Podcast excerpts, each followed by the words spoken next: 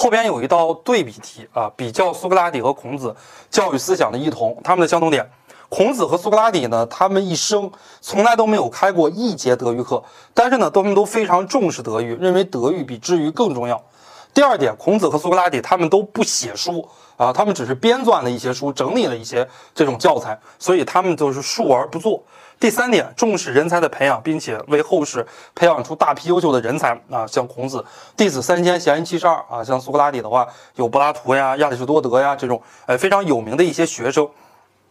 不同点，苏格拉底他是进行免费教学的，而孔子是进行收费教学的啊。大家如果看今天啊，古希腊的很多的这种呃作品，像这种图画的一些作品啊，你像有一些人物，像米开朗基罗呀，他喜欢画一些这种古希腊的这样的一些画卷啊。比方说比较有代表性的一个画卷，大家可以去百度搜一下啊，叫《雅典学园》啊，《雅典学园》里边呢就有苏格拉底、柏拉图这样的一些人啊，然后苏格拉底好像指着天。啊，在问一个什么什么什么样的一个问题啊？雅典学园就是一幅作品，大家可以看到苏格拉底啊，全身都是打补丁的，他是不收费的，而孔子是收费教学的。苏格拉底的教育不分等级，而孔子的教育呢？啊，或者说对于人的爱，它是分等级的，为上之与下于不一啊。苏格拉底呢是个人本文论的代表，重视培养个性的发展，而孔子是社会本分论的代表，哎，陷入了一种读书做官模式，学而优则仕啊。这是孔子和苏格拉底教育的异同。察举制，两汉时期选拔官员的一种制度，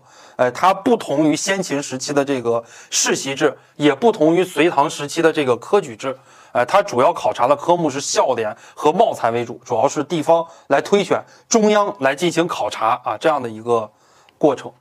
后边呢说到的九品中正制，又叫九品官人法，是魏晋南北朝时期非常重要的选士制度。上承察举制，下启科举制，在中国历史上具有非常重要的影响和意义，是中国历史上三大选士制度之一。科举制叫做开科取士，分科取人，因为以前不公开，那。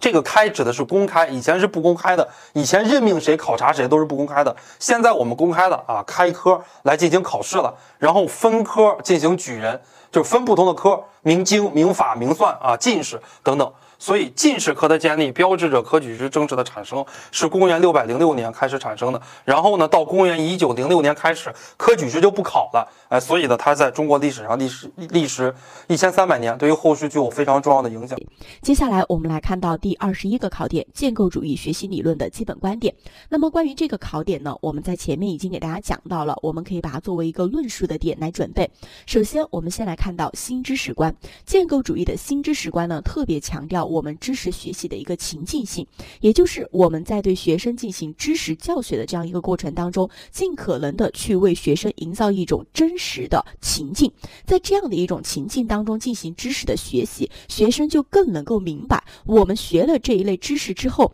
我们要把这一类知识运用到怎样的情境当中去，它更有利于问题的一个解决。同时，建构主义对我们知识的观点，他还认为知识是处于不断的变化和发展过程当中的。我们这个世界上，它就不存在绝对正确的知识，知识总是随着我们社会的发展在不断的更新和进步。那么在教育目的这一块呢，我们还谈到一九九七年中共十五大呢，我们提出来了科教兴国这样的一个战略啊，这里边谈到的科教兴国战略，到现在为止啊，已经取得了一些重要的成绩，有哪些？第一点就是我们高校从一九九九年之后开始扩招了。第二的话呢，我们在一九八六年。啊，一九八六年还有一九九五年两度为义务教育立法。那第三的话呢，一些贫苦的孩子有国家助学金体系的一个扶持。呃，第四就是我们的教育事业在今天取得了巨大的发展啊，比方说我们的民办教育呀，哎，然后以及我们的高等教育普及化呀。现在我们有百分之五十四左右的人，哎，适龄儿童啊，十八到二十二岁的里边可以接受高等教育了。后边呢谈到科教兴国面临的很多巨大的问题，比方说教育投入不多啊，教育公平啊，在我们国家还不是很公平，城乡之间差距还比较大。那么我们应该怎么样努力建好科教兴国呢？如何办好人民满意的教育呢？首先，呃，普及和巩固九年义务教育，大力的发展中职啊，大力的提高高等教育质量。哎，我们国家高等教育的这个数量。已经算不错了啊！我们国家现在已经是世界第一大高等教育大国了，虽然还不是强国。我们培养的研究生和博士生每年已经培养的研究生和博士生呀，我们每年录取一百万，我们研究生和博士生在校人数三百万啊，已经超过整个美国了。